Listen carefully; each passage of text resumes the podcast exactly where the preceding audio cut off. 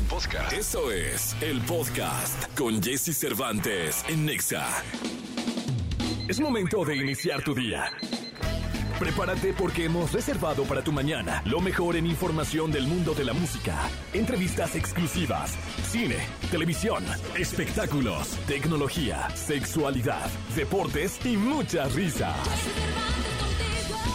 Deja que nuestro equipo de expertos colaboradores junto con Jesse Cervantes te demos los buenos días.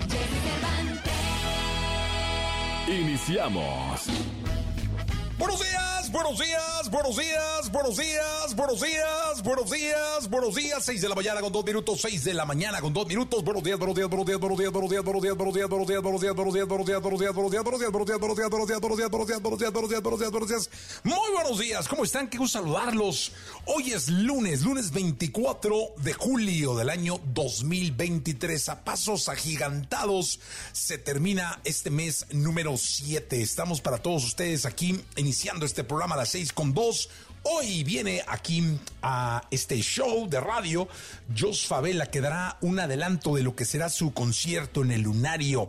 Además, con Nicolás Romay Pinal, el niño maravilla, muchísimo que hablar de esto que ha puesto a los eh, clubes mexicanos a jugarle a los clubes de la Unión Americana y que significa una copa nueva, un reto nuevo y que hay mucho que comentar al respecto. También hay que hablar de Checo Pérez. Este fin de semana estuvo muy intenso en cuanto a los deportes. Los espectáculos con el querido Gilgilillo, Gilgilillo, Gilgilín, el hombre espectáculo de México. Me imagino que con el asunto de la casa de los famosos eh, vamos a tener que platicar un poco de quién fue el expulsado, la la la la la la la la la. Así que quédense aquí. Eh, ah, oye, bueno, Gil ya la había visto y la había recomendado, pero yo el fin de semana fui a ver Vaselina. Ayer justamente la función de las 5. Uno, teatro totalmente lleno. O sea, cuando digo teatro lleno, es teatro lleno, lleno, lleno. Un entrado, no, no, no, no. En la segunda función de Vaselina del día de ayer. Después un espectáculo, ¿qué te digo? De los que no se ven en México. Una puesta en escena a nivel mundial, una producción que la ves en donde quieras, ¿eh? La ves en Broadway, la ves en Hollywood, la ves en París, la ves en Madrid, la ves en Londres. Impresionante la puesta en escena eh, la producción de Vaselina, los timbriches muy bien, el resto, le me dio muchísimo gusto ver a Angélica Vale. Bueno, ya platicaremos con calma con el querido Gil Barrera. Tendremos ahora a Paulina Millán, invitada eh, como sexóloga invitada de nuestro lunes de sexo. Eh, es que trae un estudio bien interesante en torno a la autoestima sexual esta que, es tan importante. También los vamos a estar invitando al Exa Picnic y tendremos muchísimas sorpresas para todos ustedes. Estamos aquí, de aquí hasta las 10 de la mañana y vámonos con música. Pero antes de pasar con música, quiero hablar de una frase de un em, financiero, de un eh, corredor, de un hombre de bolsa, de un hombre de negocio, de Warren Buffett, que decía lo siguiente, la cosa más importante que debes hacer si estás en un hoyo, sí, sí, sí, si estás en el hoyo, lo más importante que debes hacer es dejar de cavar. Tómala. Qué, qué importante, ¿no? Porque sabes qué? Muchas veces uno es el que cava su propio hoyo, muchas veces es uno el que cava su propia tumba y lo único que hace es seguir rascando y rascando y rascando creyendo que vas a algún lado. Pero sabes qué? Para abajo híjole, queda este, pues nada. El, centro de la tierra, el infierno, qué sé yo. O por eso dice Warren Buffett que la cosa más importante que debes hacer si estás en un hoyo es dejar de cavar. Así empezamos nuestro programa del día de hoy. Quédense aquí, vamos hasta las 10 de la mañana. Son las 6 con 6, 6 de la mañana con 6 minutos. Vámonos con Amargura, Carol G de Colombia en XFM. Lo mejor de los deportes con Nicolás Romay. Nicolás Romay. Con Jesse Cervantes en Exa. Señoras, señores, el niño maravilla. Nicolás Romay Pinal. El hombre, el hermano de David Beckham. El hombre que juega golf con Beckham. El hombre League Cup Eh, mi querido Nicolás Romay Pinal, oye, antes que nada, muchísimas gracias a la señora Pinal. Señora Pinal, le mando un abrazo muy grande, con mucho respeto y cariño. Me mandó Jamaica, Jamaica de Sudán. Sí, es que tú dijiste que si México perdía contra Jamaica en la Copa Oro, no volvías a tomar agua de Jamaica. No, Te puse muy nerviosa. No, con esto la- lo compró Sí. la droguería cosmopolita. Sí, ya estás del otro lado. No, del otro lado, muchísimas gracias a la sí. señora Pinal. Digo, ganó México, gracias. pero de todas formas No, estamos no, ahí. pero, pero mucha- gran detalle, ¿eh? sí. de, los, de los que poco recibe uno. Sí, pues, Y te- te señora escucha- Pinal, ahora espero diario. que su hija se, su hijo algo saque de usted, porque no nos trae nunca ni, ni- No, ¿cómo, Jesús? Ah, una bufanda me trajiste de Qatar. la tienes ¿verdad? ahí en tu oficina. Sí, sí, sí, una bufanda. Sí, Qatar. De, de Qatar. ¿Qué pasa, mi Nico? Oye, ¿cómo estás, ¿cómo- Pinalillo? No, no, ch, ch, ch, a ver. La Leagues Cup no resultó lo que pretendía el fútbol mexicano. No le fue bien a los clubes, exceptuando a dos. Dos clubes mexicanos Ajá. levantaron la mano por el fútbol nacional. No, muy, No, no, no, muy eh, ambicioso decir eso. es muy ambicioso. Es cierto. No. Es cierto. Eh, levantaron la mano por el fútbol nacional y ganaron de manera pletórica, siendo los dos únicos equipos que ganaron en la jornada número uno de la Leagues Cup. El Mazatlán es uno de ellos. Tú di el otro. Vamos con los resultados. Sí, vamos con los resultados. ¿Crees que eso de la Leagues Cup, o sea, si tú tuvieras que poner una portada, ¿resaltarías eso o resaltarías lo que pasó en el Inter de Miami contra Cruz Azul? Resaltaría Checo Pérez. Ah, ¿tu nota del fin de semana sería Sergio Checo Pérez? Sergio Checo Pérez. Esa sería mi nota. Sí. Pero de la Leagues Cup. Eh, el triunfo del Atlas. ¿Sí? 1-0 contra el New York, porque es equipo mexicano. Y luego, así luego, muy, Luego. De, muy de a fuercitas. El golazo de Messi y la victoria. Estoico. Oye, no, estábamos platicando fuera de eso, ya en la Leagues Cup. Lo más interesante que pasó fue el enfrentamiento del Inter de Miami, ¿no? Todo estaba diseñado para que eso fuera lo más importante. Increíble el debut de, de Messi porque como guion de película, en- está en la banca, van empatados a entra de cambio, eh, el estadio lleno y a los pies de Messi. Unas personalidades, Jesús, increíble. Aunque aparte los veías grabando, o sea, no, no, no, no. Entregados a Lionel Messi, es todo un acontecimiento lo que está pasando con, con Leo para eh, Miami, para Estados Unidos, para la liga, para todos, ¿no? Y como le gusta a Messi, ¿no? Minuto 95, tiro libre, una pierna izquierda educadísima y la manda a guardar al ángulo. Gana 2-1, va y festeja con su familia aparte. O sea, todo se juntó como para tener el guion perfecto. Esto es lo que... O ¿Qué le valoramos mucho a Estados Unidos, a la MLS? Que pues, saben contar historias, que lo saben hacer fantásticamente bien. Bueno, pues como si ellos tuvieran el poder, lo terminan haciendo. Oye, y si fuera una película, el Cruz Azul. No, bueno, sí, pues, a- alguien, alguien tiene que perder. Alguien tenía que- a alguien le tenía que anotar ese poema de gol y fue a la máquina. Será recordado Cruz Azul como el equipo que recibió. Pero fue un golazo. eh. Golazo. Golazo. Tiro libre afuera del Oye, área, al me, da, me da mucha risa porque hay una toma donde hay un jugador, creo que es Antuna, que se tira Abajo de la barrera. abajo de la barrera para, para que no pudiera Messi Sí. tirar plano, ¿no? Tirar- Hombre. No, hombre, el vato tiene una vista del gol porque ve la pelota y ve exacta, o sea, tiene el mejor ángulo. Sí, sí, sí. Y ya nada más se queda como diciendo gol. Sí, como Pero para que la grabara golazo. con su celular. Con ¿no? celular. sí. Sí, sí, sí, sí, Golazo. la- golazo, de verdad, sí. Creo que además en el mundo fue lo más importante Obvio, futbolísticamente hablando. o sea, sí, el mundo entero estaba Digo, puesto. estamos en un momento en donde no hay ligas. Si bien es muy importante el Mundial Femenil, pues el tema de Messi y su A ver, debut está todos los ojos encima. Cristiano Ronaldo lo estaba viendo. Todos. Eh, todos lo Ese- estaban viendo, ¿no? El Inter de Miami con Messi ahí va a llamar la atención de todos lados. Sí, Es- totalmente Es, una realidad.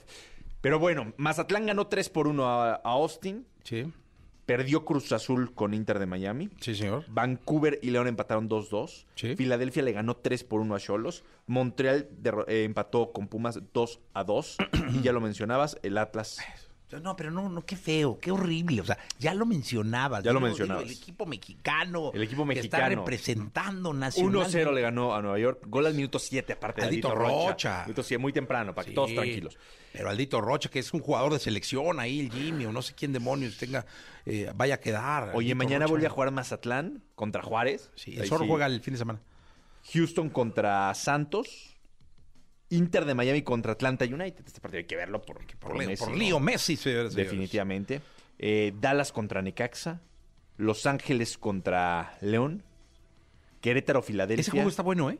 Los, Los Ángeles Ángeles. Fútbol Club, ¿no? Contra el... No, Los Ángeles Galaxy. Ah, el Galaxy. Galaxy. Contra León. Pero y yo lo, lo platicaba mucho en, en Claro Sports por MBS Radio, porque el, el discurso es constante, ¿no? De hay que jugar Copa Libertadores, hay que regresar a Conmebol. Está bien, pero primero hay que dominar acá, ¿no? Sí, claro. O sea, para llegar a sexto de primaria hay que pasar tercero. No, y te voy a decir una cosa, un equipo mexicano debe ganar. Por supuesto. Y, Llámese y- como se llame, Y los pero un equipo primeros partidos, o sea, Minnesota goleó 4-0 a Puebla. Oye, mis Pumas, no, no, mis Pumas, pero porque soy mexicano. Más 2-2. No, pero iba 2-0. Sí. En- Creo que los Pumas meten dos goles. Hacen cambios. 43 iba 2-0. Sí, pero eh, fíjate los goles. Están pegaditos. Y perdieron en penales. ¿eh? Perdieron en penales, sí. Que está padre eso de los penales. Está ¿no? bueno, está bueno, está bueno. Le pone, muy- le pone mucho sabor al juego. Sí, le pone saborcito. Sí, le Sí, pone sí, sí. saborcito. ¿Vieron los penales de los Pumas? Sí. ¿En, en cuál fue? En el del León. Quedaron 16-15. Sí, creo que tiraron penales hasta los Sí, eh, siguen- aguadores. siguen y sí, tirando siguen penales. tirando penales, ¿no? Sí, sí. Sí, sí. Y, oye, hablaremos de Sergio Checo Pérez, ¿no? En la segunda hablaremos de Piloto del Sergio día. El Checo Pérez. Ayer. Ah, bueno, piloto del fin de semana. Se está sobreponiendo a muchos obstáculos, a muchas cosas Checo, pero al final se sube al podio y sigue siendo el 1-2 con Verstappen en el campeonato de pilotos. Sí, señor. Digan Ahí lo está. que digan, ahí está. Y está muy lejos, además, de Alonso, ¿eh? Ya, ya está. Alonso como que ya también le está yendo mal, ¿eh? Sí, sí, sí, está muy lejos de Alonso. Oye, y hay que platicar del detalle que le rompieron el trofeo de 40 mil euros cuesta el trofeo. Lan- Landito Norris. Sí, Landon Norris truena la champaña, se cae la copa y se rompe. Oye, ahí se- debe tener un seguro, madre, Espero, ¿no?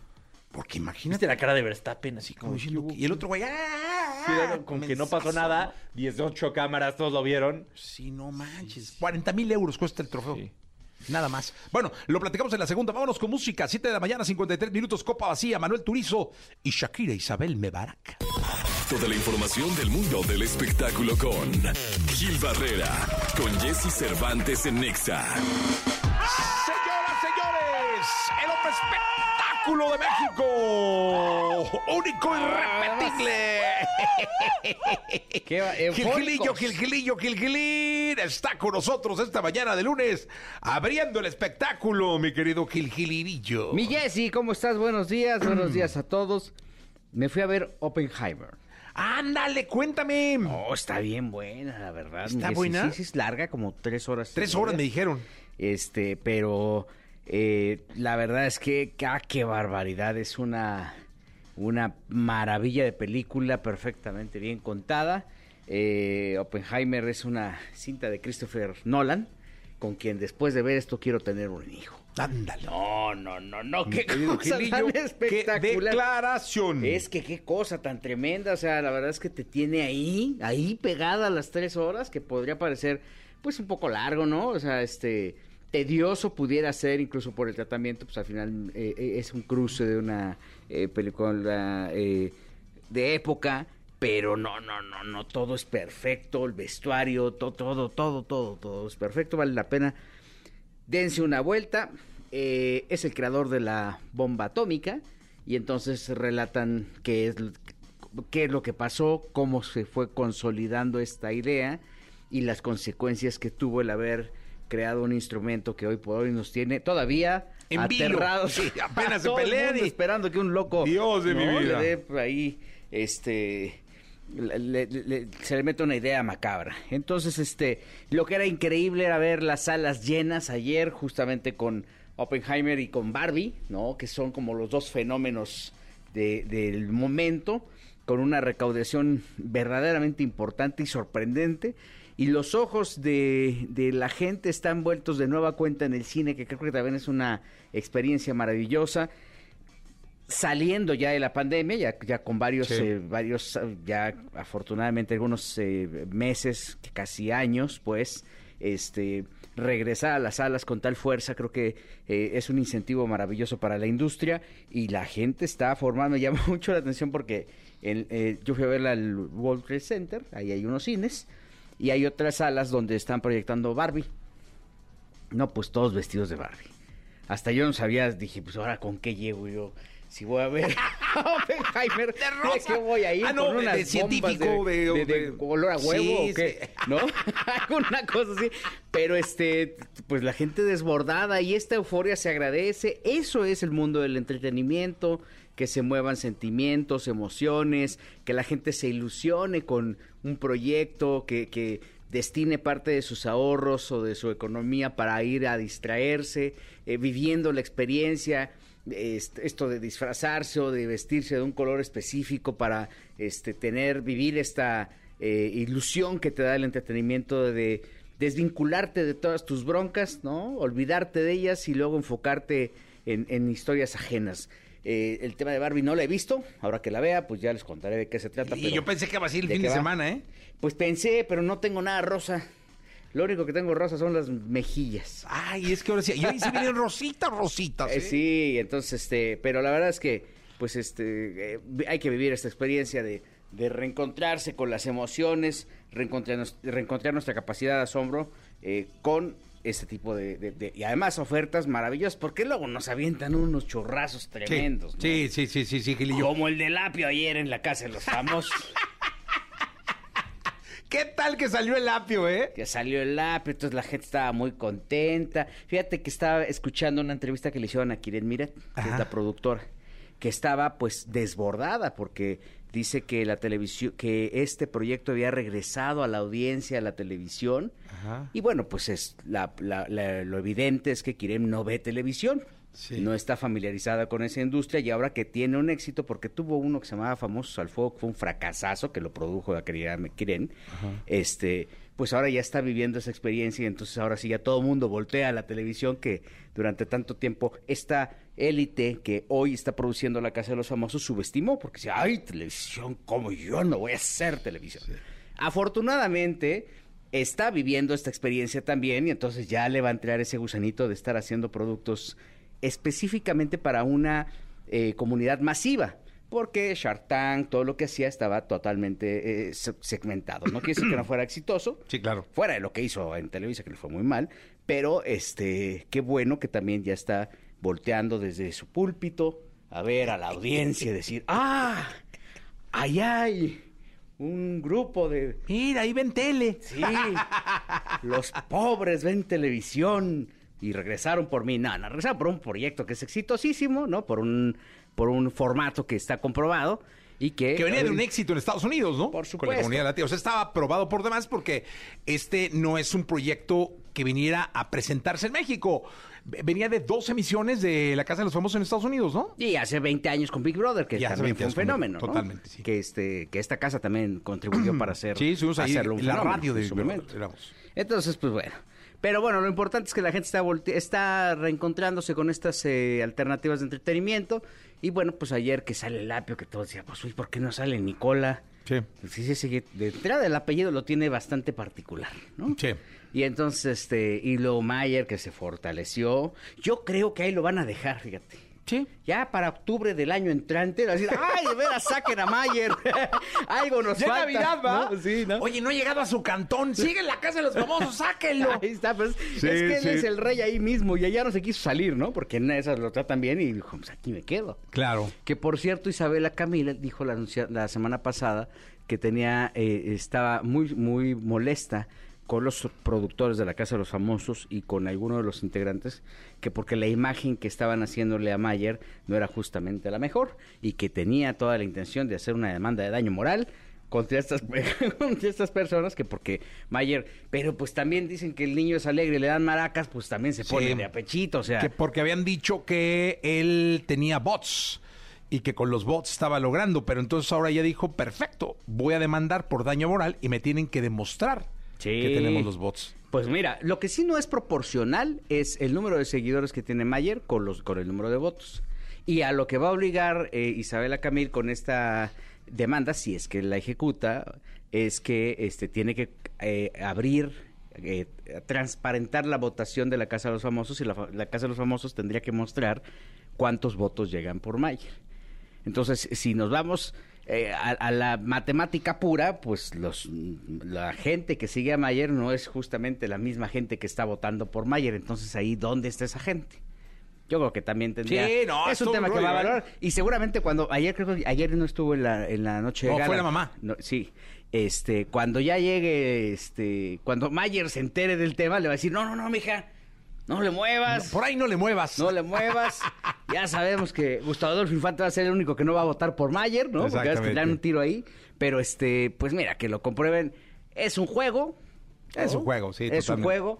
La imagen de Mayer va a seguir exactamente igual que como la que entró, nada más que va a ser más famoso, ¿no? Porque va- está llegando a una audiencia que no lo conocía y que apenas lo está identificando. Esa es una realidad también. ¿no? Entonces, Sí. ¿para qué se clavan de que, ay, que yo estoy enojado, que no, que por qué? Es más, este, este, pásenme unos tragos ahí. A ver, Galilea, vente, vamos a, Sí. a disfrutar del tema y ya, no, pues nada, hombre, que se relajen. Que se relajen, mi querido, pero, pero pronto, ¿ya cuándo termina, eh? El 13 de agosto, me parece. Ah, o sea, le quedan tres semanas. Le quedan tres semanas y viene Miguel Ángel Fox con otra un- uno de música. Ok. Co- formato diferente, un formato que no se ha estrenado en México y que evidentemente trae esta manufactura y tiene, tiene esta calidad que Miguel Ángel Fox le pone a sus productos, este, y que esos, esos sí son los que regresan a su audiencia. Eh, porque creo que ahí le, le están vendiendo, pues este, Peras al olmo. sí, sí, sí, le, le están poniendo más mollejas al caldo del que, del que debería. Del que debería, qué ricas son las mollejitas, Gilillo. Ay, eh, gracias, Gilillo. Mi Jessy, buenos Nos días a echamos en la segunda. Son las 7 de la mañana, 31 minutos, 7 de la mañana. Ya con 31 minutos vamos a ir a un corte comercial. Regresamos a este programa de radio. Lo mejor de los deportes con Nicolás Romay. Nicolás Romay. Con Jesse Cervantes en Exa. Señoras, señores, llegó la segunda de deportes. Está con nosotros Nicolás Romay Pinal, el niño maravilla, conocido como mm, el mejor amigo de Checo Pérez. Ojalá. El hombre que lo enseñó a conducir un vehículo automotor. Chequito Pérez, americanista, ¿eh? Sí, el checo. Y le encanta el fútbol. eh. Le encanta, el, fútbol. Es americanista y le fue re bien en el Gran Premio de Hungría. Sobre todo por los días, ¿no? Choca el viernes, ¿te acuerdas que lo platicamos ¿Cómo no? aquí? Uf. El viernes en la vuelta número uno de la práctica se estampa contra el muro, no puede completar evidentemente la, el número uno. Red Bull hace un esfuerzo brutal para arreglar su coche. En la práctica número dos ya sale el checo, pero muy lento. El sábado le va mejor en la calificación, pero sigue sin estar como nos gusta, porque llega a la quali 3, pero sale del puesto número 9. Y ayer, un carrerón, las entradas a pits perfectas De 1.9. de 1.9. Nada. Un segundo, menos de dos segundos. Nada. Y el checo consigue el tercer sitio. Y nada más porque había tráfico, ¿eh? Si no, rebasa a Lando Norris. Pero se encontró ya con coches rezagados, le, le costó trabajo, pero demostró Checo que está en un gran nivel, que sigue siendo un muy buen piloto y que ha pasado por una mala racha, pero que ya le dio la vuelta a esto. ¿no? Sí, la verdad es que sí, muy bien. El, el premio terminó con Lando Norris, inglés. Con Max Verstappen, como siempre. Como siempre, el primero de McLaren, ¿no? Segundo lugar. Sí, muy con bien. Lando Norris. Y en tercero, Chequito Pérez de Red Bull. Red Bull hizo el 1-3. Eh, Red Bull además rompió el récord, ¿no? Sí. Un récord histórico de, de carreras ganadas. Seguidas, entre Seguidas. Checo y Max. Pero bueno, Max lleva muchas más, ¿no? No, que- bueno, que sí. Pero bien por Red Bull, Muy la bien, verdad. muy un, bien. un récord Es histórico. que están dominando la Fórmula 1, tanto en el campeonato de constructores como en el de pilotos. Es un dominio brutal. Y fíjate, eh, Hamilton, que arrancó la pole position, Sí, le fue mal a Hamilton. no terminó. Es que en el arranque lo rebasaron, se fue hasta el cuarto sitio. Sí. Y ya después con las llantas, hubo varias paradas en pits. Varias. ¿No? Para cambiar de llantas, hacía un calor tremendo. Fue una carrera muy complicada, muy estratégica y lo hizo muy bien. Oye, la próxima semana en Bélgica, ¿no? Sí, y hay sprint race, es la que te gusta. El sprint, ¿no? Sprint. Sí, el sábado. Chiquito. eh. Sí, ojalá Quedó que. en primer lugar la última vez, ¿eh? La última La vez. ganó. Sí, ojalá que le vaya ganó. bien al. Sí, el chiquito. Ahí tengo mi camiseta del 11. Sí, hay que usarla el próximo fin de semana porque después hay un mes de descanso, ¿eh? Sí. Todo agosto. Oye, me equivoqué o es del 11. Sí, es el 11, ¿no? Sí. Sí, va. Sí, Sí, claro. ¿Y sabes por qué? ¿Por qué? ¿No sabes por qué? No, no 11? sé. Cuando Checo estaba chico y, como bien decías, era aficionado a la América, el Bam Bam Zamorano usaba el 11 en América. Entonces Ah. ahí le gusta mucho el, el número 11. Por el Bambam Zamorano. Sí. Mira lo que son las cosas. Ícono de la América. Ícono del sí, águila. ícono de, del águila. Oye, to- te decía, todo agosto no hay Fórmula 1, ¿eh? O sea, hay el próximo fin de semana y después hasta el 26 de agosto. Sí, Pues me lo voy a topar en Guanatos, yo creo. tres, tres, seguro. Seguro se viene a Guanatos. ¿Cuándo vas tú? No, no sé. Ah, pero pero si seguro. sé que anda por allá, shh, le caigo. Sí. Conozco bien el papá, Yo sé. a don Toño. Bueno, gracias, Nicolás Che. A ti, Jesús. Hasta el día de mañana. eh, se queda con Jordi hasta la una de la tarde. Toda la información del mundo del espectáculo con Gil Barrera. Con Jesse Cervantes en Nexa. Bien, llegó el momento de la segunda de espectáculos. Está con nosotros el querido Gilgilillo, Gilgilillo, Gilgilín. El hombre, el hombre espectáculo de México, mi querido Gilgilillo, te saludo con cariño. Mi Jessy, querido, fíjate que ya van a empezar, pues ya se va a empezar a calentar la, el lanzamiento de la serie de Gloria Trevi. Ya viene al aire, este, está producida por Carla Estrada y la verdad es que eh, eh, ellas, soy yo, se llama es una bioserie, pues está prácticamente ya en su fase de pues más importante que es la del lanzamiento. Eh, es una chamba, yo creo que triple, porque es mandar un mensaje de eh, cuál es la perspectiva que hay alrededor de esta primera versión que se cuenta de manera oficial por parte de Gloria Trevi y obviamente la manufactura de cuidado de que le ha puesto Carla eh, Estrada esto ha sido es bastante importante subrayarla porque pues, lleva un año de preparación el producto o sea hizo una preproducción bastante larga en la que estuvo buscando detalle tras detalle todo donde se había publicado el acervo la hemeroteca todo todo, todo la forma de consolidar el, proyecto eh, eh, editorialmente hablando, eh, creo que vale mucho la pena y le da una validez importante independientemente de todas las versiones que ha ido recogiendo, incluyendo la de la propia Gloria Trevi, que han puesto eventualmente cuando tiene oportunidad, dice quiero seguir, que me, quiero que me sigan entrevistando, van, la entrevistan y sacan y exprimen el tema y, algunas de las víctimas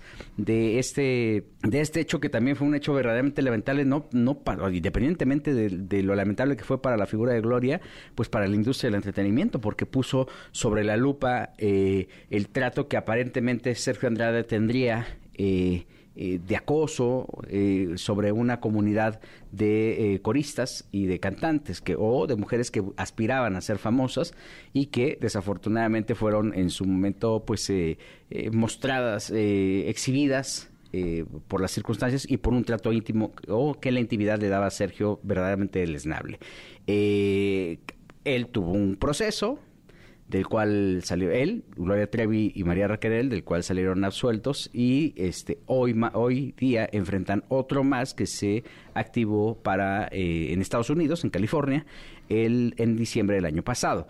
Eh, aquí lo interesante es que se va a escuchar la voz de Gloria, se va a escuchar la voz de las víctimas y han hecho un trabajo de investigación muy amplio comandado por Carla Estrada que eh, ya verá la luz prácticamente las próximas semanas. Oye, ¿dónde pasan las estrellas? Este Pasará en las estrellas, entiendo, y también evidentemente por VIX ahí tendrán alguna presencia importante, pero... ¿Es diario? Eh, no todavía no tengo claro los horarios. Mañana justamente voy a desayunar con, con Carla Estrada, entonces ya mañana eh, en las siguientes emisiones ya les contaré bien cuál es la planeación y cómo estarían exhibiendo el producto. Lo que es una realidad es que ya eh, esto ya está prácticamente a punto de, de, de, ver la luz y bueno, pues eh, lo interesante, insisto, es que se está poniendo la lupa. Eh, eh, el tratamiento que trae social, que, que, tiene este producto socialmente hablando, creo que es muy interesante porque Carla también se, se rodeó de gente que,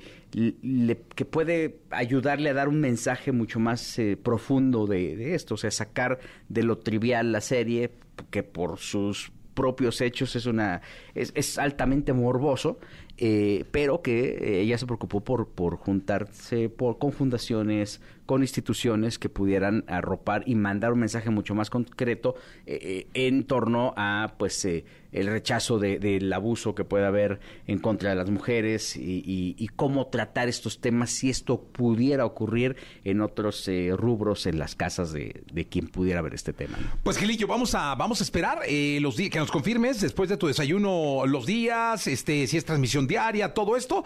Y suerte para Carla Estrada, eh, que siempre es eh, sinónimo de calidad en cuanto a televisión o en cuanto a trabajo fílmico se refiere. Gil, gracias. Mi Jessy, muy buenos días a todos. La entrevista con Jesse Cervantes en Nexa. Mi querido amigo Alejandro Go, qué gusto saludarte. Amigo mío, la mejor voz de la radio, Jesse Cervantes. No, amigo. Oye, ¿saben qué? Al público querido está, nos acompaña por, por teléfono y le quería yo quitar unos segundos de, su valioso tiempo.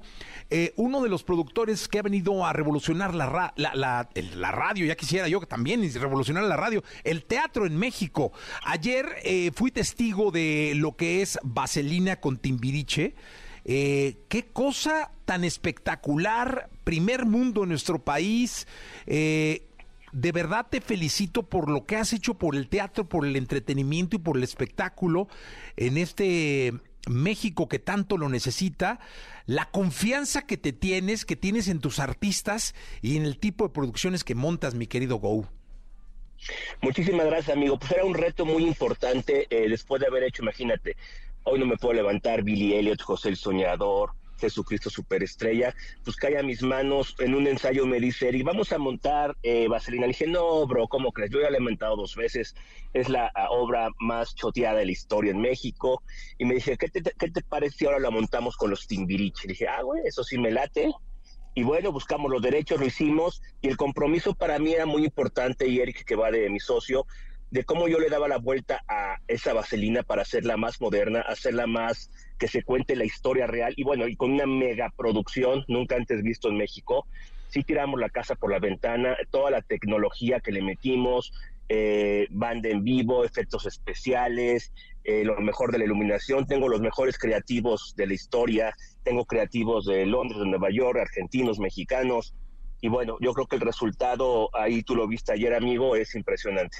Aparte, el elenco fabuloso, eh, todos, digo, el que omite ofende y todos están espectaculares.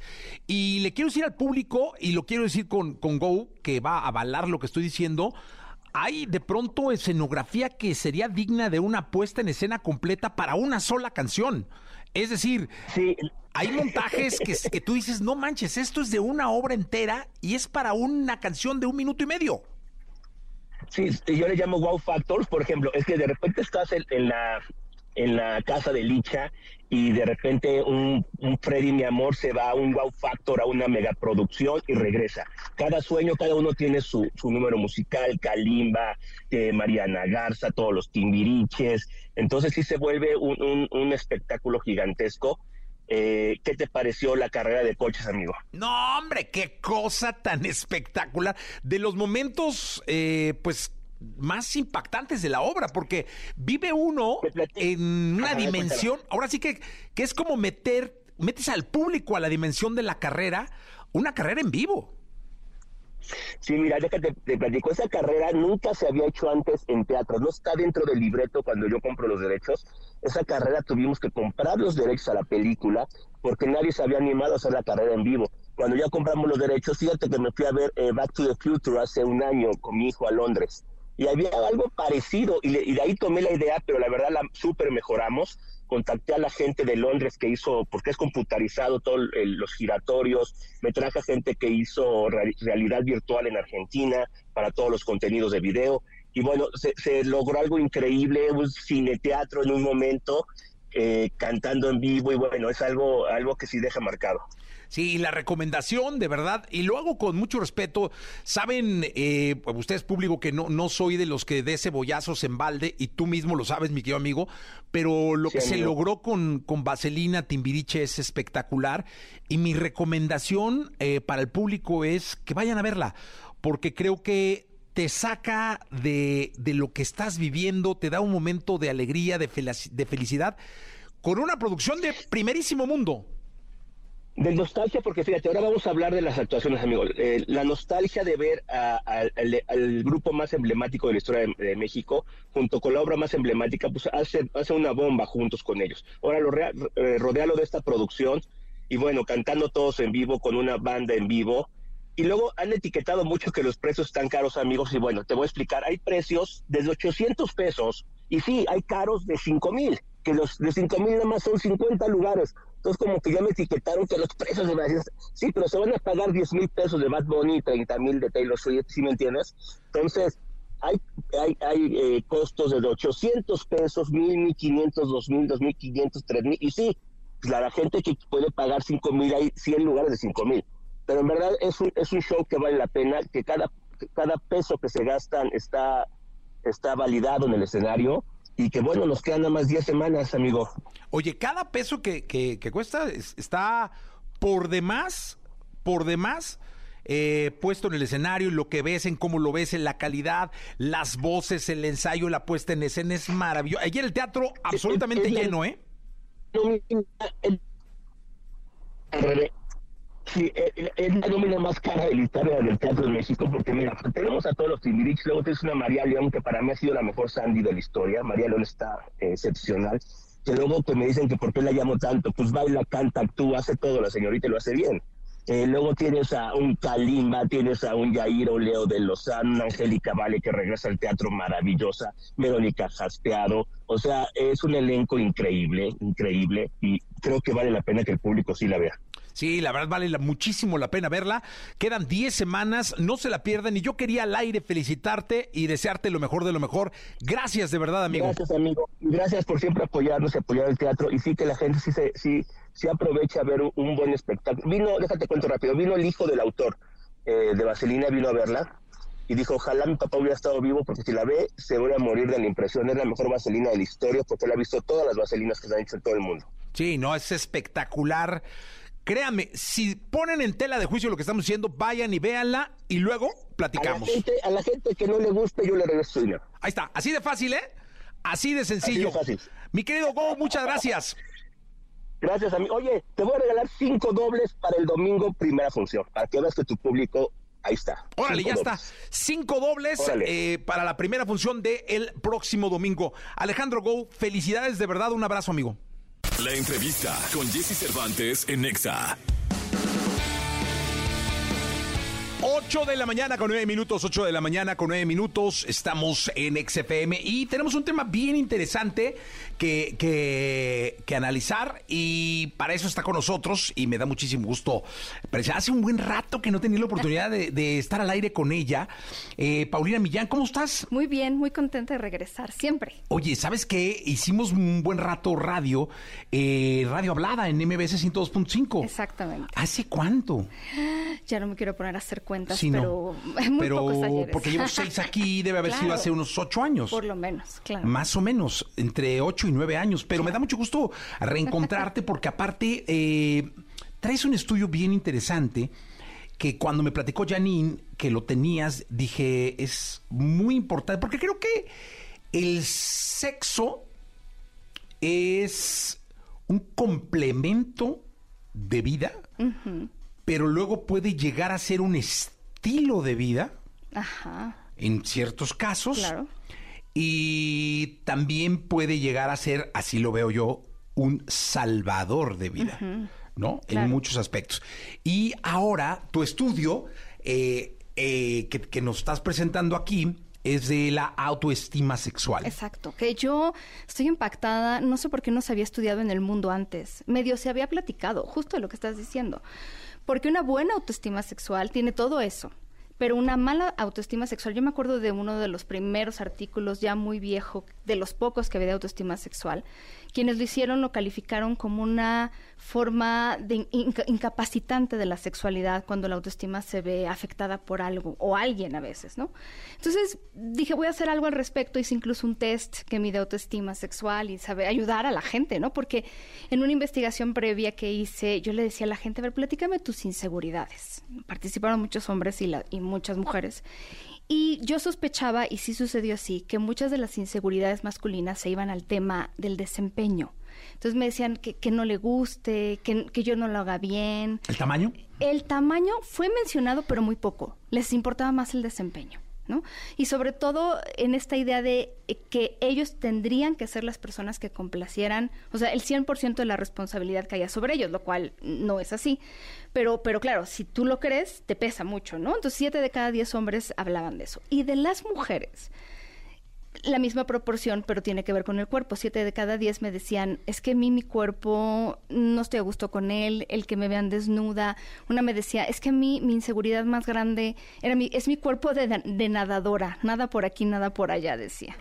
Oye, pero si nos vamos al origen, eh, ¿en qué puede diferenciarse la autoestima de una persona en general?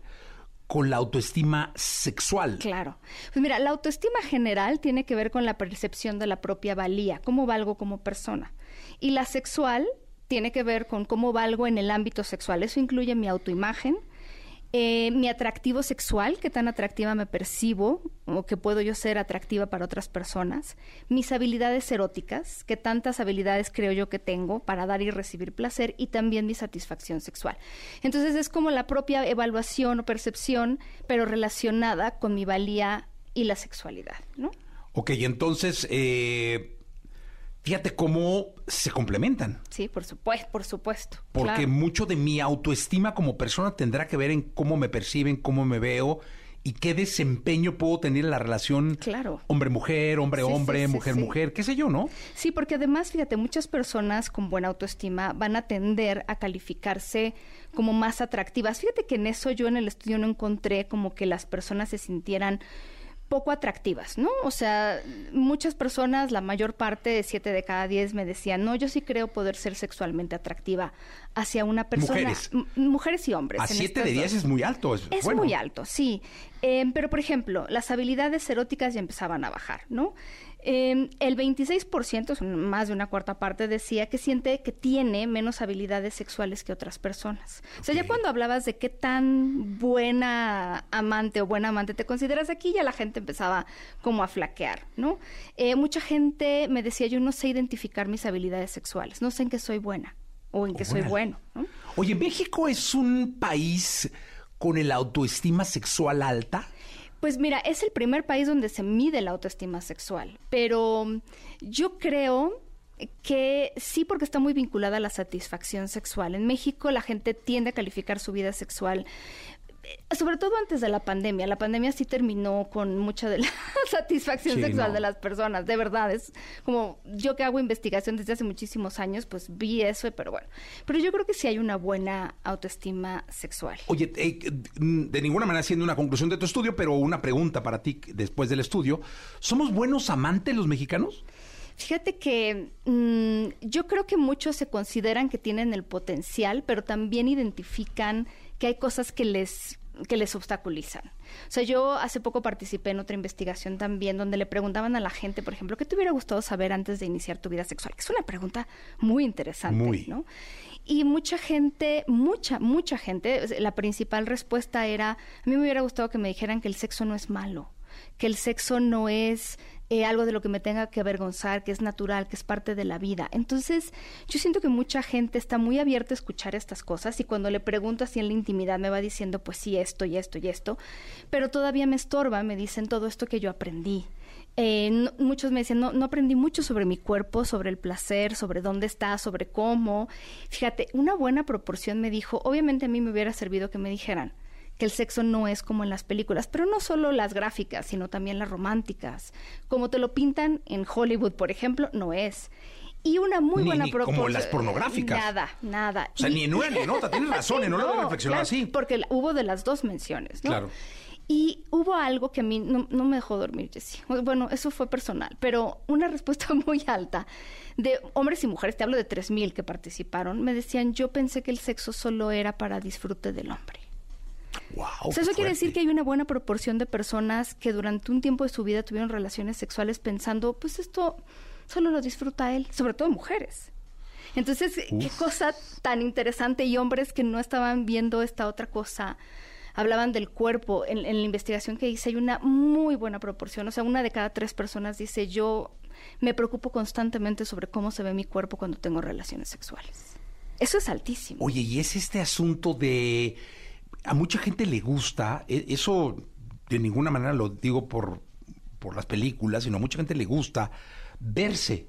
Ajá. Eh, De hecho, a mucha gente le gusta Claro. eh, filmarse, Filmarse, verse. retratarse. Sí, claro. Eh, es, es como un Fetiche. fetiche que sí. tiene la gente y que luego los mete en problemas, muchos no, pero, pero es algo que Sí, les gusta. claro. Este asunto de tener un espejo a la mano, Claro. De, de filmarse y luego ver el, el celular juntos. Sí. Este, eso lo leí y me pareció después como muy riesgoso hoy en día, pero Sí. ahí decía que es una práctica muy común. Es muy común porque sí, para mucha gente es excitante poderse mirar. eh, de por sí, ver a dos personas en algo que podemos relacionar con un encuentro erótico es excitante.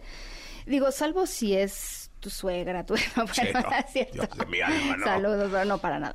Pero sí creo que eh, sí es puede ser riesgoso. Generalmente la, eh, se queda en el teléfono. Luego muchas mujeres dicen, grábame con mi teléfono, pero se queda conmigo, ¿no?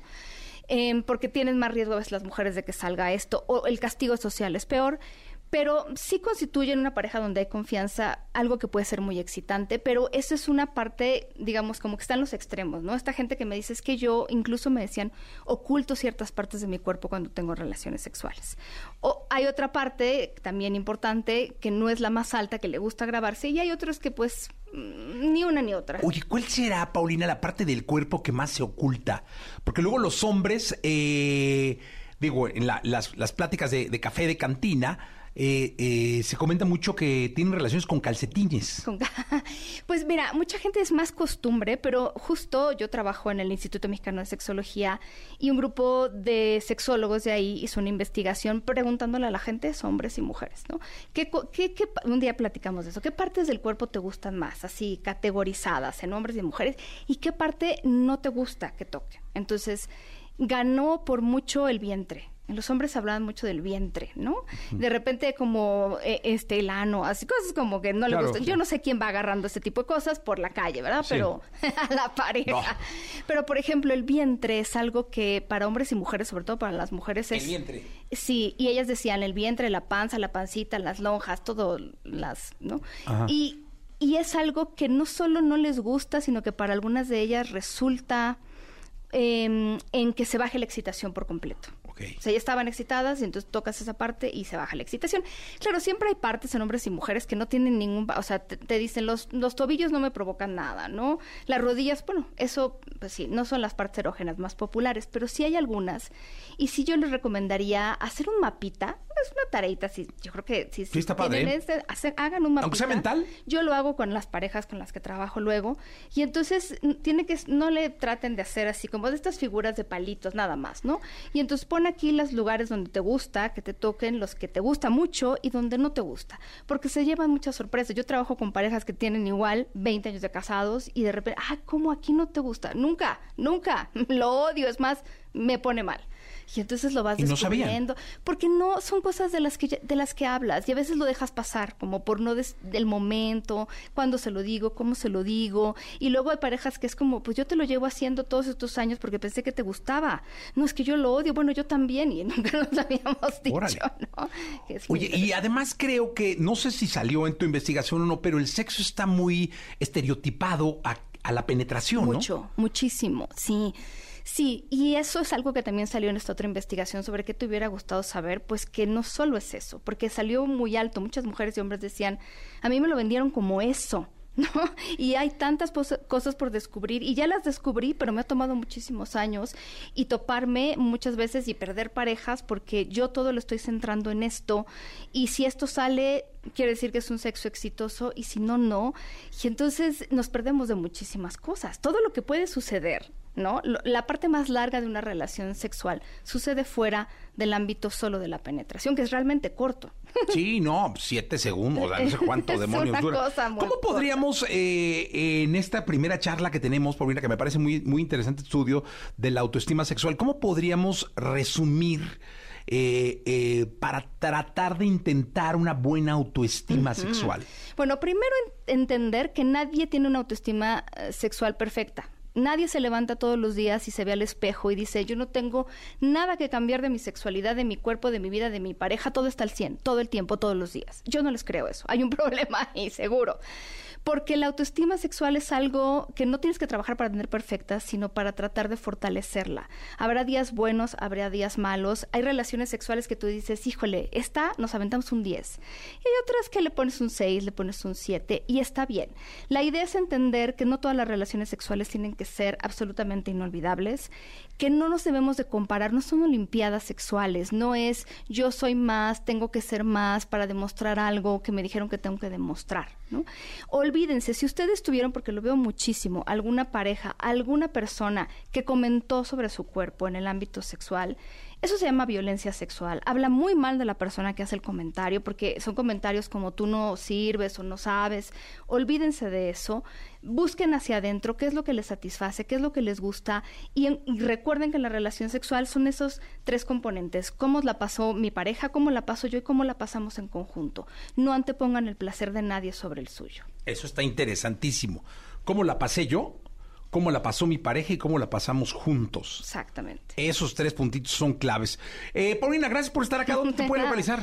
Yo trabajo en el Instituto Mexicano de Sexología y en redes estoy como Sex Paulina Millán en Instagram. ¿Y la, el estudio sí, lo ahí? ahí está en, el, en la página del IMESEX, www.imesex.mx, ahí está todo el estudio. Interesantísimo. Gracias, Paulina. Hasta luego. Gracias. Vámonos con música. Estamos en XFM 823.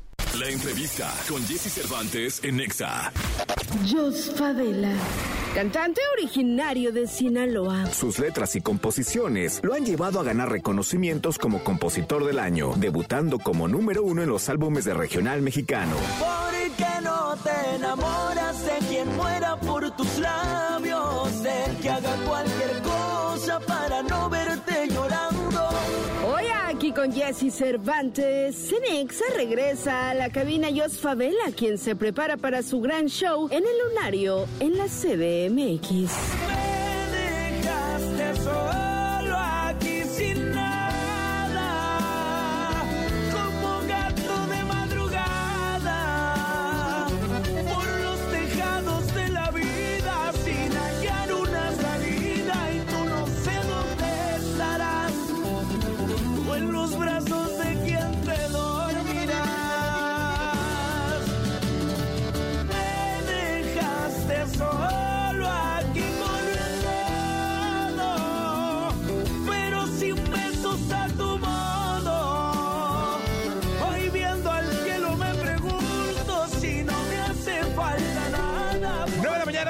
Esa historia está buenísima. ¿La podemos platicar? Claro Sabela con nosotros, 9 de la mañana con 11 minutos, iniciando la semana. Oye, es que me dice, estábamos platicando de, de Jos Favela, ¿no? Me dice, es que me bautizó Chabelo. Dije, no, ¿cómo? Es tu padrino. Me dice, no, no, no, no. A ver, cuéntales. Bueno, eh, bueno, a todo el auditorio, hola, ¿cómo están? Este, Jesse, un gusto estar aquí contigo otra vez. Eh, fíjate que una vez, teniendo yo como unos 19, 20 años, me tocó ir al programa de Chabelo a cantar, a promover mi música. En aquel momento pues iba empezando y todavía no tenía ni claro, era las primeras veces que mi nombre de pila es José Alberto Insunza Favela y que le poníamos Jos Favela al tema, ¿no? O sea, que, empecé a pensar que era más comercial, ¿no? Bueno, entonces llego y le entregan un papel al señor Alberto Aguilera, quien era el que presentaba y decía, si quieres la catafixia y ese señor. Entonces le, decimos, pues le, escriben Jos Favela, sí, J-O-S-S Favela y mi nombre, hasta ese momento, mi, entendimiento era que me iba a llamar Jos Favela. Jos porque, pues, más de José, ¿no? Mi nombre. Pero él cuando lo lee dice, con ustedes, Jos Favela. Y ya sentí como que no lo debía cambiar, o sea, como que... Dije, no, pues, ya salí con Chabel la tele, ya no le muevo. Pasó aquí, sí. Algo está pasando, entonces sí, eh, eh, así me bautizaron, haz de cuenta, pero no era, no era la idea original tener, eh, o sea, que fuera Jos. Era es que por José, sí, sí debe ser pues más... Más español. Por el sonido, ¿no? Sí, Pero pues ahora está con nosotros Jos Favela. ¿Cómo has estado? Oye, ¿y de ahí qué pasó? O sea, de, de, esa presentación en el programa de Chabelo en Familia, que luego no, no todos los domingos tenía artista, pero de pronto hacía nuevos lanzamientos y todo. De esa presentación, ¿ahí qué cantaste? Canté algo de Tribal Monterrey. ¡No! Porque, porque con Tribal a mí me tocó escribir las canciones, bueno, muchas de las canciones del del disco y participar en otras y producir y todo eso. Y por eso andaba yo ahí de metiche. ¿Cómo se llamaban los morros de tribal? Eric Rincón, eh, Checo Beat y Otto Presenta. Ah, órale. Y los cantantes ¿Siguen existiendo? Sí, están, eh, retomaron hace poco y, creo que tienen ahí pues es que tienen un fanbase, un, unos fans que se quedaron muy, muy, que generacionalmente crecieron con ellos. En las botas picudas, ¿no? Sí, sí, sí. Pero ellos eran los DJs nomás, los bailarines eran los que traían las botas. Y a mí me tocó escribir algo de la música de, de, esos discos y por ende me subieron a la gira y todo, pero yo nomás estaba escribiendo, yo no iba a cantar. ¿Y nunca cantaste con ellos? Sí, canté y canté eh, ahí con Chabelo.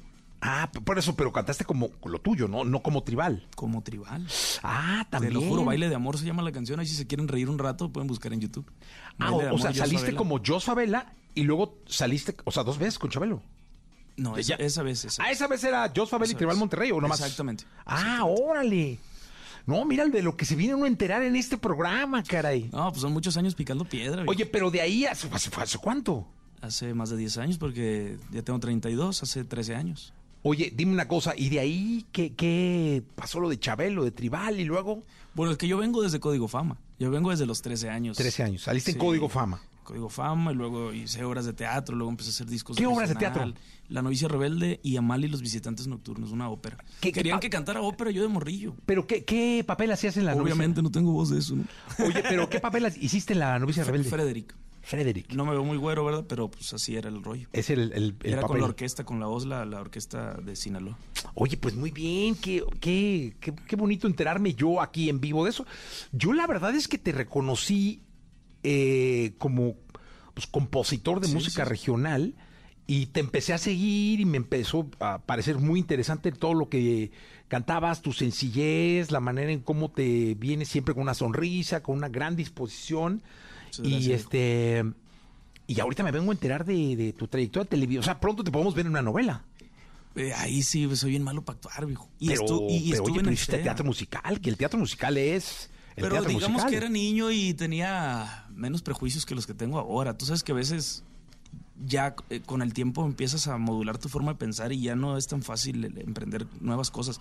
De niño eres una esponja y eres completamente moldeable. Se supone que lo hacía muy bien. O sea, bueno, eso es lo que dicen, pero, pero no creo que ya Mira, es- eso es una de las peores cosas que se pierden en la vida. exactamente, pero... La sencillez, el órale, lo espontáneo. Lo espontáneo, ¿no? Pero cuando uno crece ya tiene otras, otros prejuicios, es, es muy difícil vencer eso. O sea, si me dijeran ahorita una obra de teatro, no, pues es que yo no me siento apto. A lo que me siento yo es escribir canciones a lo mejor o lo que hago, ¿verdad? Oye, ¿cuándo te das cuenta, bueno, después de esto de Chabelo, las obras, Código Pablo, la, la, ¿cuándo te das cuenta que ya lo tuyo era la música mexicana, es decir, la música regional, componer y que esa era tu carrera? Pues es que siempre quise música regional, nomás que en ese momento no vivía. En aquel entonces era música grupera. Sí, no, y no había ni dónde cantar eso. O sea. ¿Qué sonaba nosotros- hace 13 años? Ya no me acuerdo. Puro, pues puro pop en la tele. En la tele, pero digamos de, de música regional. Julián, empezaba a sonar Julián con las mulas de Moreno. Empezaba a sonar la MS con mi razón de ser. Pues ya MS ya tiene 20 años. O sea, sí, sí había exponentes, pero era muy difícil como artista nuevo encontrar un momento o un lugar donde llevar tu música. Por ejemplo, yo me acuerdo que iba a las tiendas, fíjate que mis, mis pensamientos de morrillo. Iba a la tienda de supermercado en Sinaloa y escuchábamos, ponían, haz de cuenta, Rayleigh, como un cuchillo en la mantequilla. Yo me acuerdo haber escuchado esa rola ahí comprando naranjas con mi papá. Y decía, pero ¿por qué no escuchamos la música que me gusta a mí? ¿Por qué a todos los lugares donde voy? O sea, estaba muy mal visto escuchar regional al aire. Sí. No, nadie, no había un solo establecimiento que pusiera música regional. Era siempre pop. Oye, ¿y Y como compositor, Rayleigh, ¿te, te gusta? Sí, sí, sí tiene gran valor. ¿Cómo no? Compone unas cosas Muy profundas y muy chidas. Y no toca la guitarra, ¿Neta? ¿no? Yo pensé que sí. Compone de tarareo. Órale. Sí, sí, sí, sí, sí. ¿Cómo vemos locos, va? No, pero pues qué locos. O sea, qué manera de mover los sentimientos Sí, y, está bien difícil eso. y todo ese rollo. Conectar ¿no? de esa manera. Él Sí, tuvo claro. unos, unos hits increíbles. Oye. ¿y cuál, este, no, ese y muchos otros, pero dime una cosa, ya, ¿cuál es tu primer éxito que dice, ah, chinga, voy bien, voy re bien? Una canción con Recodo. Me, me grabó Banda El Recodo y tenía 19 años yo. Y se hizo primer lugar en México. Pues de- En debe haber sido esa época entonces de con el Chabelo, ¿no? Sí.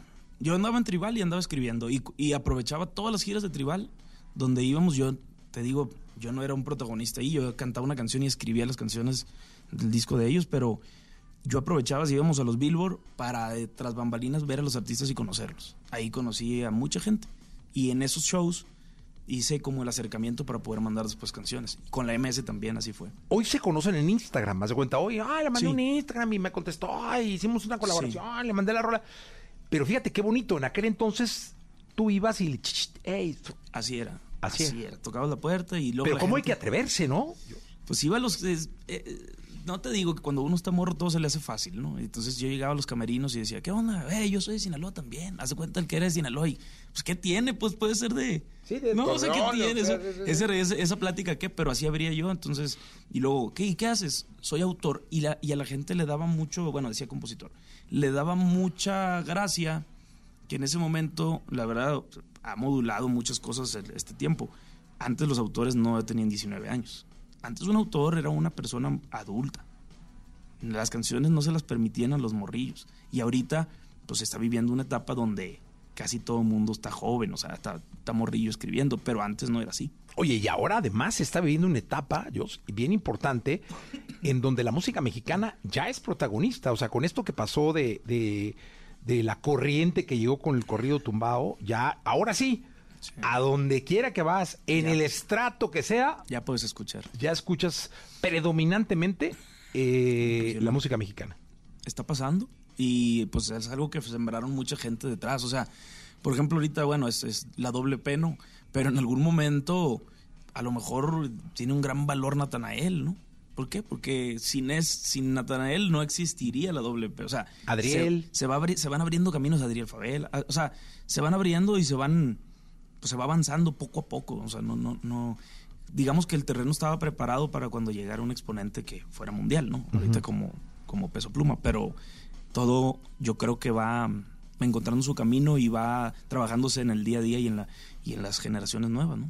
Es, es, has compuesto corridos, me imagino, muchos. Eh, es qué tan difícil en comparación con una canción romántica o con un éxito alegre de banda. Qué tan difícil es crear una historia basada en un, o sea, una historia que le dé pie más bien a un corrido. Pues me gusta cuando tienen un sentido de verdad. Y ahí sí se me hace bien fácil. Pero inventarlo es complicado. ¿Y te han pedido corridos? Sí, O sea, ah, quiero un corrido para este compa. sí. Y ahí vas y ya te dan, ver. te dan detalles, ¿no? Ay, fíjate que Sí, hizo esto. A veces, o me, me gusta mucho como que entender la forma de pensar. Sobre todo en, en- eh, me gusta más escribir, no de hazañas tal cual como hechos, como decir, este vato llegó y se subió a una camioneta. No me gusta eso. Me gusta entender cómo piensa y cuál es el cómo se modula el pensamiento y de sobre eso hacer una cancionita. Voy a dar un ejemplo porque así es muy ambiguo si lo platico así. Eh, por ejemplo, una que me grabó Voz de Mando. eh, dice, para que no me anden contando. Entonces, la idea de este personaje que conocí, eh, decía, yo vivo muchas cosas de la vida, porque a mí no me gusta que nadie me cuente nada. O sea, a lo mejor ni siquiera me gusta este, esta cerveza, pero yo no quiero que alguien me diga, ya probaste y no, y no saber a qué sabe. Entonces, la canción se llama Para que no me anden contando. Eh, como es eh, cosas ya un poco más sensibles, creo, eh, eso es lo que me gusta representar en los corridos. O, hay uno que se llama Ni Diablo ni Santo, que grabó Julián, que así se llama el disco, eh, que lo compuse. ¿Por qué? Porque me parece que hay mucha gente que, que dice, yo soy, yo soy este, soy Juan Camaney, todo esto, y yo y soy muy buena persona, pero por las malas soy malo, pero por las buenas soy bueno. Como que yo decía, ay, no, ese discurso ya, pues, o sea, ya no quiero escuchar eso. Entonces hi- hi- hice una canción que dijera de que nadie es tan bueno ni tan malo, pues es depende cómo te traten. Oye, pero ayudaste a un amigo, dice, pues es lo menos que pudiste haber hecho. cabrón. O sea, como darle otro sentido a la- al pensamiento ese de, de- de- de las cosas sucediendo. Y pues no sé, me gusta esa de Ni Diablo ni Santo, me parece una buena Que, que, que bueno, yo Filosofía. Oye, y ahora vas a estar en el lunario, caray. Vamos a estar en el lunario el 2 de septiembre. Espero verte ahí. No, claro. Todo, todo el mundo me invita, pero nadie me manda boletos. yo te voy me- a mandar todo. Sí, te voy a- o- yo te voy a mandar hasta camioneta para que nomás te subas, chinga. Oye, pero ahorita nos vas a platicar, quiero escucharte y ahorita nos vas a platicar de qué trata un show de, de, Sí, de Jos Favela. me gusta. Venga, ¿qué, qué escuchamos? Tú dime. No, pues el corridito ese se puede. Sí. Ah, pues de una vez, ¿no? Se llama Ni Diablo ni Santo. Venga. Diablo ni santo, más bien estoy en el medio. Soy tranquilo si hay que serlo, pero tampoco me dejo. En la vida hay más colores, no nomás. Es blanco y negro. No soy diablo ni santo, más bien he sido aferrado, no le quito nada a nadie. Lo que tengo lo he ganado. Trabajé duro y macizo, pero ya andamos bateando. Si es muy bonito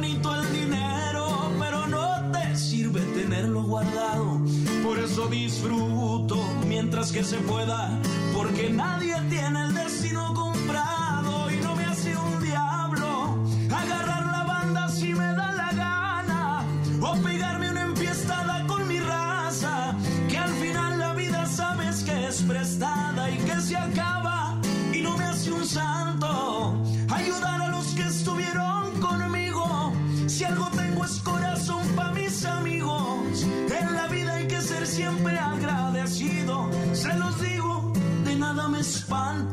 ni bueno ni malo.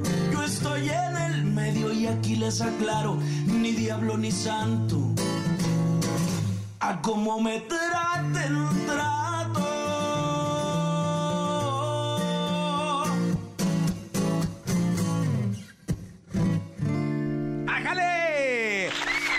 Favela con nosotros. Qué bueno que estás con nosotros. Mira, dice ahí, saludos, eh, Jama y Jalisco, Aguascalientes, eh, los Junkers de Nueva York, eh, New Jersey, ¿será? ¿O Nueva York? Bueno, quién sabe. Nueva York, Guanajuato, Guamúchil, eh, Guamúchil, aquí la, ciudad. Oye, dime una cosa. ¿Qué, ¿Qué tan difícil es dar ese paso de ser compositor a ser una estrella?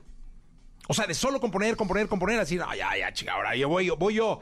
Y empezar tras, tras, tras con ese camino de ganar credibilidad, ya cantando tú y dando la cara. Está muy difícil. O sea, es muy difícil. Eh, creo que todo nace de tener claro quién eres. Creo yo. Y lo voy descubriendo. O sea, han sido muchas etapas en mi vida y han sido diferentes momentos. Pero lo principal es estar en paz con lo que tú eres. Yo sé que soy un autor. Yo eso, eso es lo que yo hago, eso es de lo que he vivido y eso es por lo que la gente me conoce. Entonces, ahora, pues sí, tengo la oportunidad de cantar o reality shows o hacer, hacer muchas cosas, pero al final del día no tiene uno que perder de su mente que las puertas de la música se abrieron para mí escribiendo. Oye, ¿y cómo es un show de, de, de, de? Es decir, ¿cantas de todo lo que te han, te han cantado? ¿Cómo, cómo, cómo lo preparas? Lo, lo primero que hacemos es que no hay chuleta. Eso es lo primero. No sé qué voy a cantar. La, la chuleta para el público es la lista de canciones previamente preparada. Seleccionada. ajá. seleccionada para que el artista ya sepa cuál sigue. Es decir, voy a cantar 40 canciones, 30, las que sean, pero yo ya sé cuál va una después de la otra. Entonces no hay No lista de canciones. No hay lista de canciones. El- eh, los músicos. O sea, el pero grupo- sabes por lo menos las primeras tres, ¿no? Sí, las primeras tres. Y por ejemplo, cuando tengo como pequeños. Si me aviento una, ya sé más o menos cuál sigue, pero no necesariamente es el orden. O sea, nu- nunca sabemos el orden y eso es un. Al principio es un problema, pero luego cuando te acoplas a eso, a ese modo de trabajo, es bien bonito porque ningún show es igual. Vas complaciendo a la gente. Vas complaciendo a la gente, estás complaciendo a ti, se te van ocurriendo cosas. O sea, es, es bonito. Nochistlán de Mejía. Ah, es que voy a estar ahí yo. Nochistlán, te mandan saludar, mira. el- eh, saludos a la gente de Nochistlán. en Vamos Pinotepa, en Oaxaca. el viernes en Nochistlán estoy en un jaripeo y el, y el sábado en Tlacuitapa, Jalisco. Y también en. Culiacán, en Chihuahua, que cante bonita. Oye, dime una cosa, y lo que sí tienes, pues el cierre, ¿no? La, la canción, la, la guardas, la, la, la- la- con la que vas a cerrar. No, ¿No? no, no, no. O sea, si yo te dijera, oye, ¿con qué canción vas a cerrar? No sabes. No tengo idea. Órale. A veces, ¿Cuál es la que más te cantan? eh, cuando fuimos nada, me hubieras dicho, la magia de tus ojos, esas. Y de las que yo canto, ¿no? Pero de las que yo he compuesto, pues cantan mucho Me vas a extrañar, que grabó el MS, cantan Te hubiera sido antes, cantan, pues, que hay una que está grosera, pero la cantan, pero no la puedo decir aquí, ¿va? Pues, ¿está muy, muy grosera? No, como este cabrón se llama. Ah, que no, hombre, nah. no pasa nada. Ternurita. no, hombre, no, no. Yo dije, no, va a ser un groserio. Sí, no, no, no. así. no, no, no. No, pues canciones que ha grabado, que me grabó la redora, Intocable, no sé. Y te las van pidiendo. Ay. Sí, la, la gente que va a los shows generalmente es, es gente que sabe de mi, de mi música, de las canciones que voy haciendo y las van pidiendo. Oye, ¿y te cuesta, ahora que trabajas más como cantante, ¿te cuesta más trabajo componer? Sí, pero son etapas. O sea, a veces soy muy ¿Cuánto es lo más que has tardado sin componer? ¿Un año? Que no, No, compongas no. una sola rola. de- No, un año no. ¿No? ¿Cuánto? ¿Un mes? Un mes sí, fácil. Dos meses vamos a ponerle. Sí. Pero la neta, eh, componer es un placer, lejos de cualquier cosa. Mira, componer, po- porque la gente puede decir, ah, sí, pues porque lo haces eh, como negocio. Como poner como negocio ni, si- eh, ni siquiera es tan sencillo. O sea, si yo hago una canción ahorita y ya sale, y está buena, fíjate, todavía tiene que ser una canción buena, porque pues, no todo lo que uno Claro. hace... el-.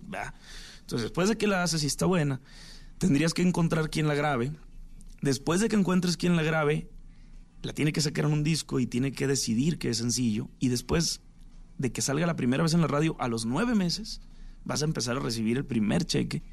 Entonces quiere decir que yo puedo estar haciendo una canción ahorita de algo que me va a llegar en un año. Entonces no puedes estar pensando en dinero.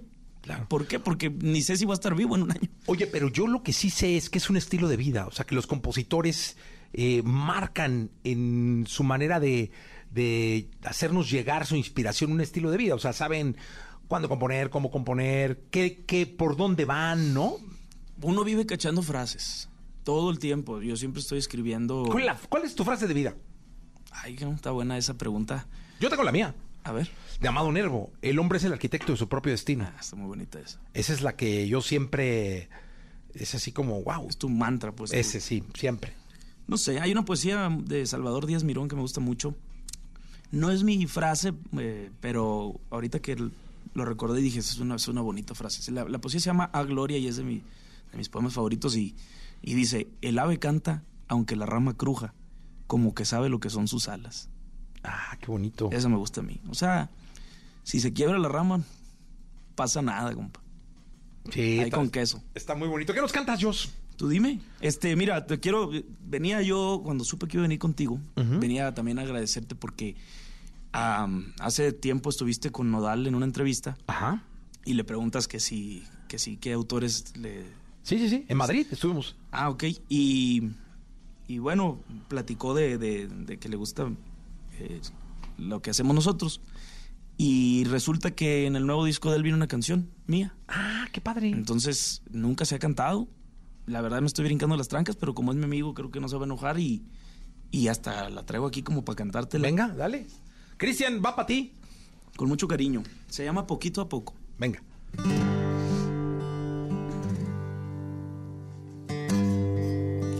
Te pienso y me da por dentro más fuerte este sentimiento que no puedo contener. Y claro que me llegan dudas, hoy cómplices de mi locura es un cigarro y un café.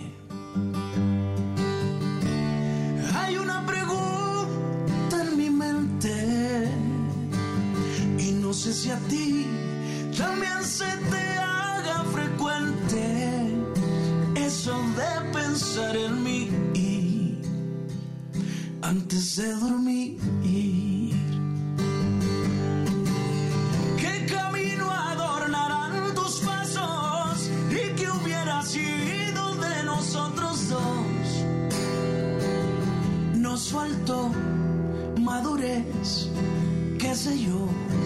¿A quién iluminarán tus ojos?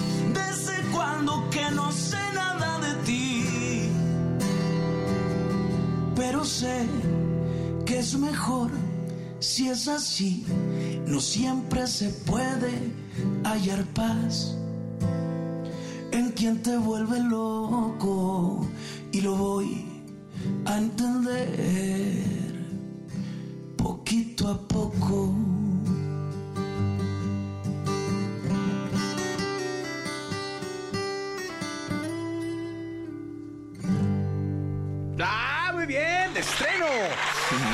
Jos Favela con nosotros. Mira, de Ensenada, Baja California, eh, de Tucumán, en Argentina, también te van a saludar, de Sonora, de Querétaro, de Chile, eh, de California, de Fairfield, eh, Saltillo, Torreón. ¿Que ¿Cuándo vas para Torreón? Uy, eso es una buena pregunta y nos encantaría ir. Saludos a toda la gente que, que nos está escribiendo con mucho cariño, la verdad. Oye, ¿cómo, cómo vas eh, planeando de alguna manera el destino de tu, de tu carrera? Es decir, solo México, luego das un brinquito, México, Estados Unidos, para el sur. ¿Cómo, cómo, cómo se planea la carrera de ellos? Ah, como se va suscitando, la verdad es que, híjole, hemos tenido tantas etapas. O sea, yo ya hice mi lucha en Colombia, ya fui a hacer promo para allá, me eh, iba muy seguido. Eh, Estados Unidos, obviamente, tuvo un momento donde incluso empecé allá, antes que México. Este, y luego por la pandemia se detuvo un poco. Ahorita México para mí es como ese momento donde, donde quiero estar, donde, donde estoy bien. Y digo, nos cuidamos, Estados Unidos vamos pues seguido, estamos haciendo programas, este, presentaciones, pero ahorita mi, mi corazón está acá en México. Ah, pues qué bueno, me da mucho gusto. El lunario, ¿cuándo? 2 de septiembre. Ajá, ya casi, ¿eh? ¿Ya mero? Ya, estamos a un mes, mes y pelo. Estoy muy contento porque es una presentación muy íntima, es una presentación que, que tengo ganas de hacer, que tengo ganas de ver a mis amigos ahí, viene incluso mi familia, o sea, como que es muy, muy, para mí era muy importante hacerlo. Creo que es un show que se presta para ser acústico, que se presta para que sea bohemio. Y bueno, es toda la intención, pasarla increíble. 2 de septiembre en el Lunario en la Ciudad de México. Así es. Eh, Jos Favela. Viene gente de todos lados, ¿eh? Me han escrito de que... Ah, qué bueno. De que Sonora, de Chihuahua, de Sinaloa, de, mucha, de muchos lados. O sea, la gente como que tenía muchas ganas de una presentación así. Entonces, invitando a toda la gente que te escucha, este, que nos esté escuchando a, a pasarla bien el 2 de septiembre. Oye, ¿hay una canción que cuando cantes en el escenario te haga llorar? Eh, hay canciones que... Como hay una que debe, se te debe antojar un traguito o, o bailar o qué sé yo, ¿no? Sí, sí, pero sí hay canciones. Sobre todo yo soy sentimental con el tema de los papás. Por alguna razón el, el, el amor a mis padres es como eso que me mueve, que me... Como que me tumba esa barrera, ¿no? Porque de amor eh, estoy más acostumbrado a cantarle el amor, estoy más acostumbrado a, a pegar mi lloradita cuando escribo. Pero ya en el escenario como que las cosas, este, ya más de, de, de, de mis padres es lo que más me, me, me tumba. Oye, te voy, que te voy a decir una cosa, luego con va uno creciendo y con ese dejo de independencia que supuestamente uno va logrando, eh, lo primero que deja de lado es a los papás. Porque te empiezas a ocupar, que tu depa, que, la, que tu chamba, y, y, luego los fines de semana, y luego ya cada 15 días, luego cada mes, y luego a la jefa no la andan viendo. Y es de verdad tan necesario porque uno ve eh, que pues luego se abandonan ¿no? A los papás y qué bueno que tú los tengas presentes siempre. Vi, vivimos juntos.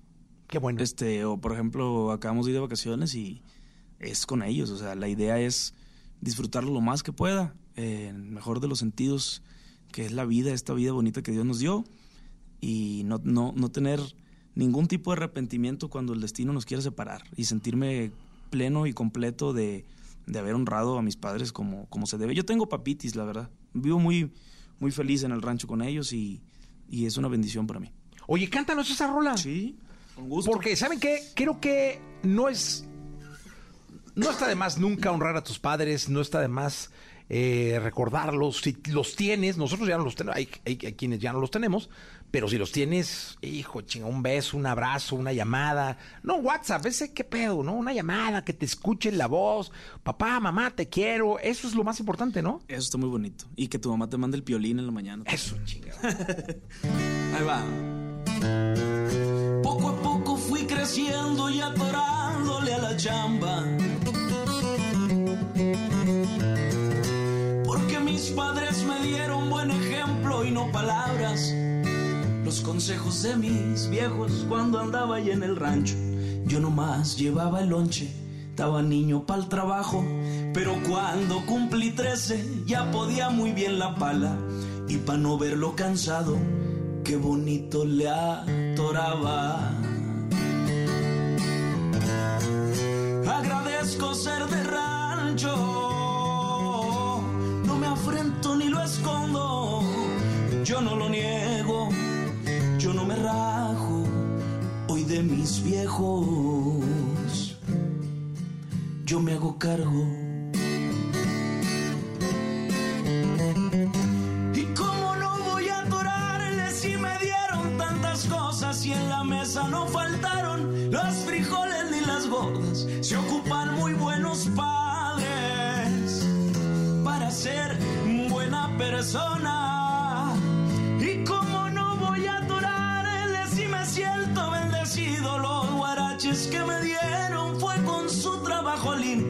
Esa infancia le aseguró la quisieran muchos ricos. Y si volvieran a ser, por Dios santo pediría nacer siempre donde mismo.